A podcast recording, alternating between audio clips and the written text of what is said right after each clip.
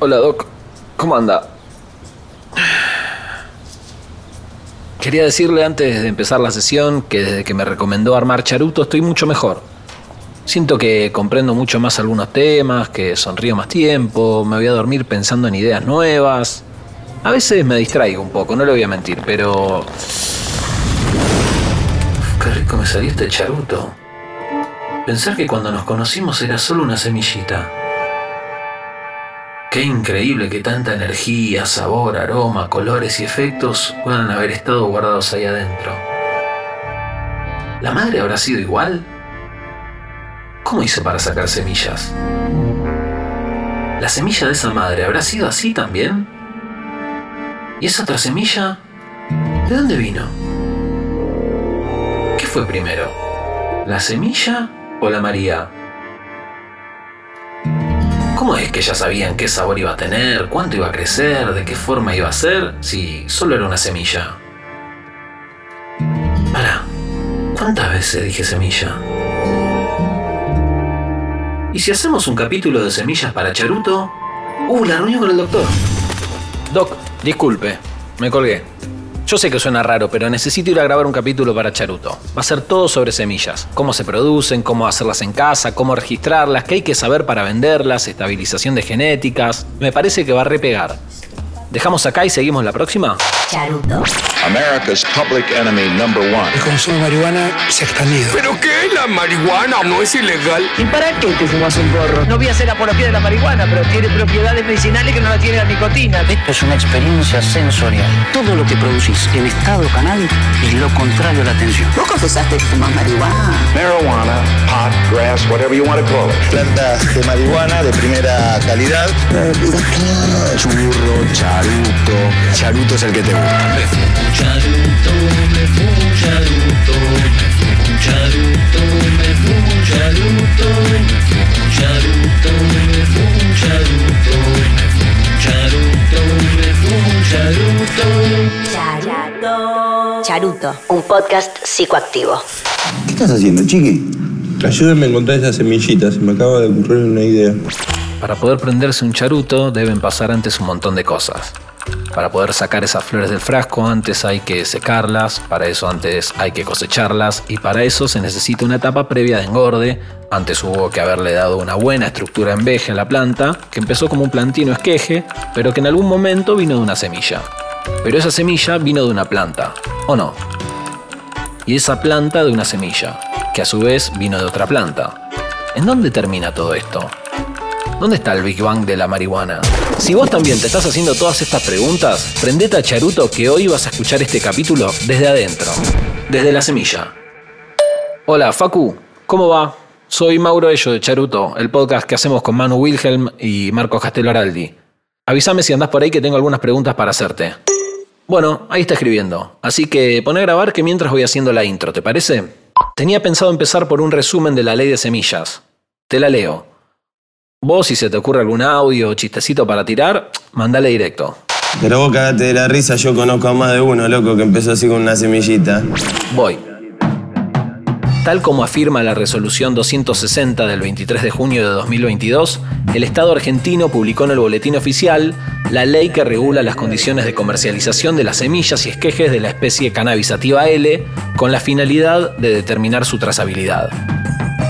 Para ello será obligatorio el rotulado de seguridad y solo se podrán importar para su comercialización variedades que estén previamente inscriptas en el Registro Nacional de Cultivares. En ese sentido, el Instituto Nacional de la Semilla, el INASE, deberá asegurar al productor y al usuario un producto identificado y de calidad. Mirá, hay un tallito. Mirá vos, yo siempre te dije que esto iba a ser posible. ¿eh? Pero ojo, porque la tenencia de una semilla de cannabis solamente está habilitada para fines medicinales, terapéuticos o paliativos del dolor. El uso ilegal puede implicar una pena de prisión de hasta 15 años, según la vetusta ley 23737. Sigo leyendo el guion. En líneas generales, producir semillas es fácil. El cannabis se reproduce por polinización entre ejemplares machos y hembras. Igual que en muchas otras plantas, en esa polinización hay agentes como los insectos, en especial las abejas, y el viento que ayudan al proceso. El polen de cannabis es tan liviano que puede viajar hasta 2 kilómetros. Banca, ahí apareció Facu, a ver. Facu, gracias por responder, che. Quería saber cómo hiciste vos para producir y registrar la semilla que venden ustedes, la Tropicana WFC. Mientras contesta, te cuento. Facundo Meligen es uno de los creadores de Sweet Lab, el primer banco legal de semillas de cannabis de Argentina. Si bien nació en la clandestinidad, hoy la Tropicana WFC, o tarta cítrica como les gusta definirla a ellos, se puede comprar legalmente en todo el país.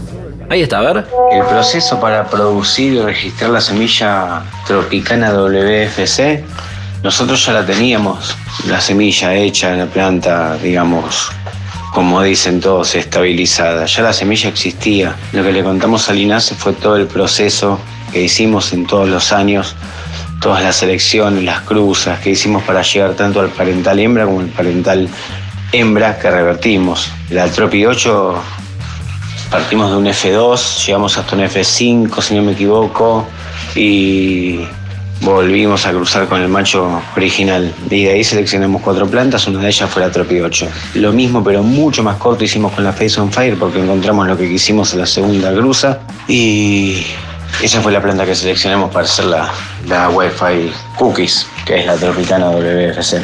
Y el proceso es el trámite que hay que en el, en INASE, que es un registro de 400 plantas. Nosotros presentamos una nota por tema de espacio y nos permitieron registrar, demostrar eso de a 100. Era el principio de todo esto, no había mucha gente que lo esté haciendo, ahora hay un montón. Entonces vinieron a visitar el cultivo, les encantó cómo estaba todo prolijo, fuimos documentando todo con fotos, vieron que era todo real y nos dieron el registro, nos aprobaron el ensayo.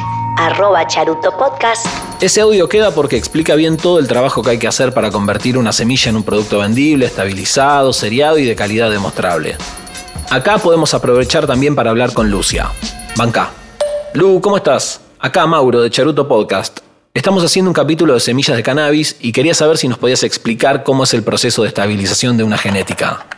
Quiero hablar también con Lucia de Sousa Madeira de Genética Sarcam, porque fue la primera persona en vender esquejes de manera legal. Se dedica a la crianza de genéticas locales y forma parte de un banco de semillas, tan así que su variedad Polari fue aprobada por el INASE.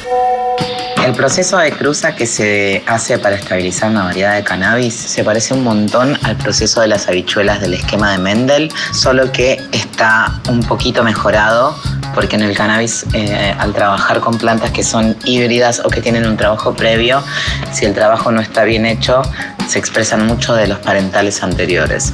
Entonces se hace una cruza entre la cual seleccionas a un padre y una madre con los, las cualidades que uno considera que son lo más destacable y se comienza un proceso de selección en donde vos expresás qué es lo que estás buscando.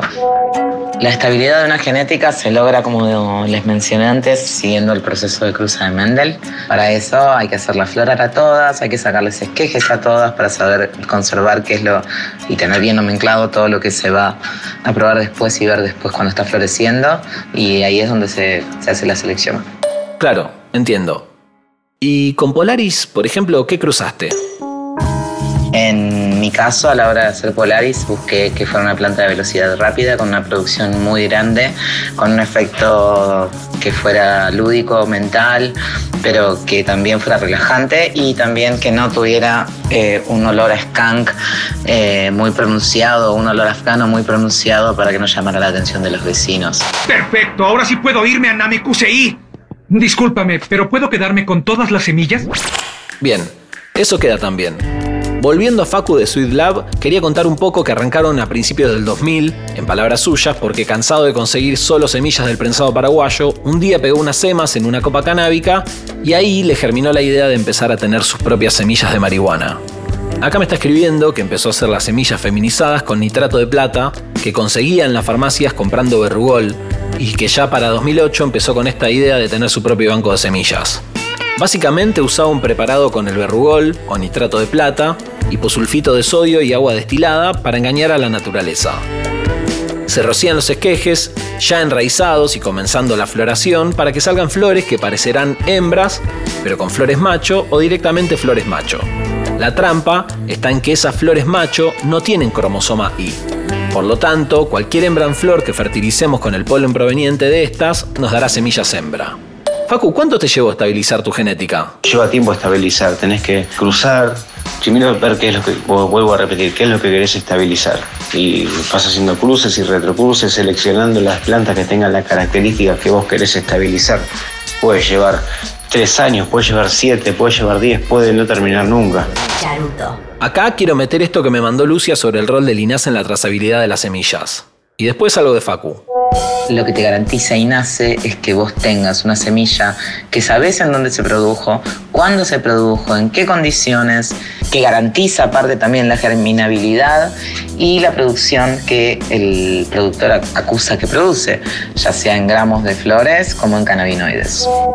Y trazabilidad de una semilla es lo mismo que trazabilidad de cualquier producto, es garantizar que siempre salga igual y que salga lo mismo, digamos. Entonces, cuando se habla de la trazabilidad de la semilla, en nuestro caso hablo, entiendo que, que siempre salgan parecidas las plantas. Digo parecidas porque no hay dos plantas iguales. Para mí, repito, que no soy genetista. Pero si estás igual. Yo en todo este tiempo de cultivo, que son varios, muchos, muchos años, no encontré dos plantas iguales. Sí puedes decir, wow, son re parecidas. O a, vista son iguales, pero te aseguro que no existen dos semillas iguales. La única manera de garantizar una, una igualdad en todo sentido es mediante el clon, mediante esquejado. Vos sos más parecido que el tipo, sos igual. Lu, vos que fuiste la primera en vender esquejes y la tenés re clara. ¿Cómo se hacen los clones y qué hay que hacer para venderlos? Para decirlo de una forma muy simple, se hace un corte en, la rama, se busca preferentemente uno de los nudos, que es donde mayor desarrollo de raíces se va a generar por la cantidad de hormonas que hay en los nudos, y se usa por lo general para acelerar el proceso una hormona de enraizamiento y se coloca en un medio como turba y se conserva su humedad a un 98% ventilándola todos los días y en 15 días si la planta es generosa y si se van bien las cosas se tiene una planta igual a la otra. Para producir y vender clones el proceso básicamente es primero producir una planta que dé buenos clones. Ese proceso generalmente lleva varios años. Entonces uno que ya pasó ese proceso de crianza y selección eh, y terminó esos tres años para más o menos cuatro, hay variedades que llevan mucho tiempo más, de cuatro o cinco años, también tiene que ver el tiempo que no tiene disponible los espacios. Eh, se comienza un proceso de registración con el INASE, que todo se hace a través de trámites a distancia en la web. Se necesita sí un ingeniero agrónomo que avale el trabajo que uno está haciendo. Con paciencia, una vez que llega a, manos de los ingenieros agrónomos de INASE, eh, tienen la mejor onda para ayudarte en las cosas que uno desde este mundo del cultivo no entiende del mundo del agro. Claro, o sea que hacer un clon casero parece simple dentro de todo. ¿Con las semillas es igual? Primero hay que detectar que la planta que se va a usar no tenga la habilidad de revertir con estrés, porque quiere decir que tiene un gen de hermafroditismo ahí latente. Entonces esas plantas se descartan y después se las somete a un, a un proceso con químicos que inhiben la producción de flores hembras y comienza la producción de flores macho. Y esas flores macho desarrollan un polen con el rasgo genético de la planta hembra. Entonces ese polen, en vez de ser un polen masculino, es un polen femenino. Y a la hora de polinizar una hembra con polen femenino, el 99%, y diría el banco holandés que descubrió esto, que, el 99,9% de las plantas son hembras. Charuto. Charuto. Acá estaría bueno comparar este proceso más moderno que describe Lucia con uno más antiguo que me contaba Facu hace unos días. Ahí te paso el audio. 20 años antes. Anteriormente, hace mucho cuando no existía todo esto, no se sabía, en los 90, creo antes de que salgan las semillas feminizadas, a las plantas las, estresábamos. Eh, entonces esa hembra daba flores masculinas y esas semillas resultantes eran feminizadas. Bueno, de ahí viene de, donde cuando una planta se estresa larga pelotitas. No es que la planta sea hermafrodita y que el criador de esa planta haya hecho mal el trabajo y sea una basura y larga al mercado plantas hermafroditas. No, Cualquier planta si la estresas te va a mostrar pelotitas.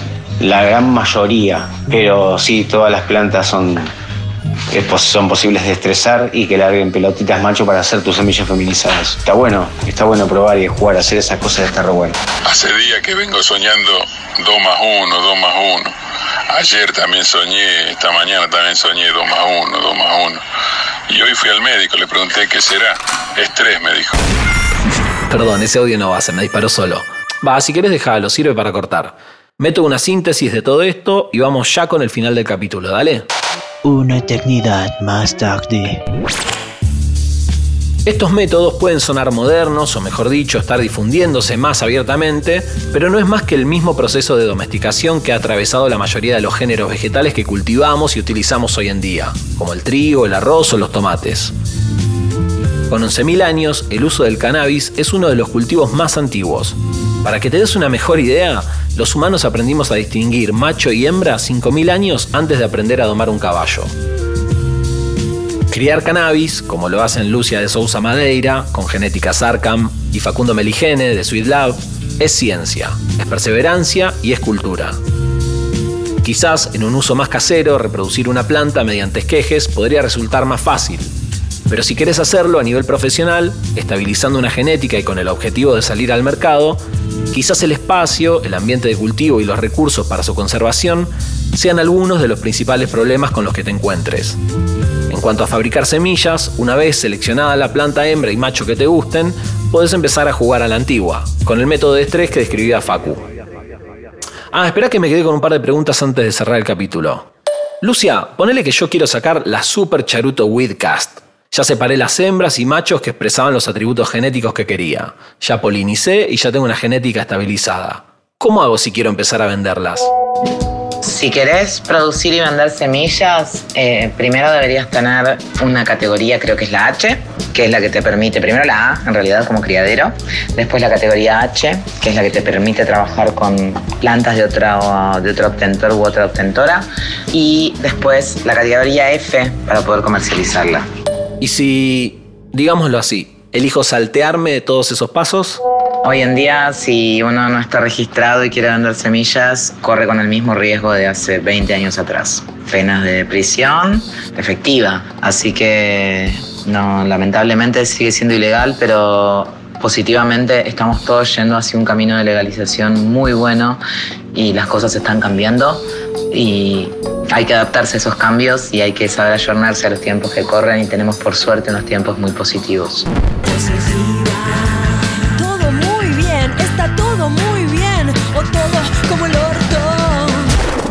Y sí, porque mientras el gobierno avanza en la reglamentación de la Ley 27669 y la regulación y fiscalización de toda la cadena productiva del cannabis y cáñamo, por otro lado la justicia sigue encauzando sus veredictos con la Ley 23737. En Argentina, la comercialización de semillas de cannabis y derivados de la flor, sin previa autorización del Estado, sigue penado por la Ley 23.737, sin gozar de beneficio. Te saluda Alfredo Ursic desde el penal de Devoto, Cava. Alfredo Ursic fue condenado por la justicia de San Martín, en la provincia de Buenos Aires, Argentina, a seis años y cuatro meses de prisión por vender semillas de cannabis. Cito el fallo. Haber tenido ilegítima y organizadamente semillas utilizables para producir sustancias estupefacientes con fines de comercializarlas, distribuirlas y almacenarlas. Es decir, mientras espera la instancia de apelación, el tribunal ya decidió penalizar la actividad económica, algo que está reconocido en la ley de cannabis medicinal. Y si no, escuchalo Alfredo en primera persona. La finalidad siempre fue promover con el autocultivo. Empezamos a vender semillas por un canal de red social que por la investigación me, después me enteré que fue encontrado por un gendarme o sea, había una publicación y me denunció el tribunal de, de Morón que le dieron autorización para seguir, para hacer una investigación y seguimiento. Y así fue que empezaron a investigar, investigar, hasta que llegaron a mí, a mis movimientos, qué es lo que hacía. Empezaron a seguir, intervenir los teléfonos, hasta que el 7 de octubre del 2019 eh, procedieron a hacer un allanamiento a, 10 domicilios, de los, de los cuales no se encontró prácticamente nada, solamente semillas. Ursic estuvo dos años y medio en el penal de máxima seguridad de Seiza, totalmente aislado, y luego fue trasladado a Devoto. Hoy atraviesa una condena de seis años por venta de semillas. El gendarme que inició la, la investigación no estaba interiorizado en el tema de semillas, ni el autocultivo de plantas de cannabis. Para él, según lo escrito en la investigación, era algo malo, malo, malo, malo, malo, El juicio comenzó este año en pleno desarrollo del ReproCan, la ley de cannabis medicinal y la articulación con el INASE. Pero Alfredo se lo siguió tratando como un narcotraficante. Charuto. A veces siento como si viviéramos en una especie de cultura cuántica en donde depende del universo en el que te despiertes, el uso del cannabis es legal o ilegal. Los usuarios son pacientes o narcotraficantes. El Estado es benefactor o perseguidor. La justicia sigue siendo la justicia y la policía hace lo que puede o le conviene en un contexto en donde un día encierran a Ursic y otro venden semillas no autorizadas en eventos legales a la vista de todos. Lo cierto es que valoramos y celebramos todos los avances del Estado respecto de los derechos de los consumidores de cannabis. Pero si todo queda en parches, como se viene haciendo hasta ahora con el ReproCan y la ley de cannabis medicinal y cáñamo industrial, seguiremos teniendo que camuflar nuestros derechos haciéndonos pasar por pacientes para no caer presos y teniendo que decirle charuto a un simple cigarrillo de marihuana. Nunca mejor dicho. La semilla de la libertad ya está plantada. Ahora falta que el Estado se ocupe de estabilizarla, distribuirla equitativamente para que todos tengan libre acceso y garantizar su trazabilidad. Listo, pégale el cierre y estamos. Este fue el tercer episodio de Charuto. Esperamos que lo hayan disfrutado. Un especial saludo en apoyo a Alfredo Ursic, que esperemos que pronto pueda estar en libertad. A Lucio Cres por el diseño del logo y a Malena Pichot, nuestro lujo y voz artística del podcast. Charuto es un podcast hecho con mucho amor por Manuela Wilhelm en producción periodística. La pueden encontrar como arroba Manu Wilhelm, Marcos Castelo Araldi en guion, arroba Marquitos Castelo y por quien les habla, Mauro Ello, a.k.a. arroba no soy Mauro. Recuerden seguir a arroba Charuto Podcast en Instagram para estar al día y no se olviden de compartirlo con sus amigues. Gracias a Posta por albergarnos en su hogar y a ustedes por estar del otro lado. Del otro lado. Hasta el próximo episodio.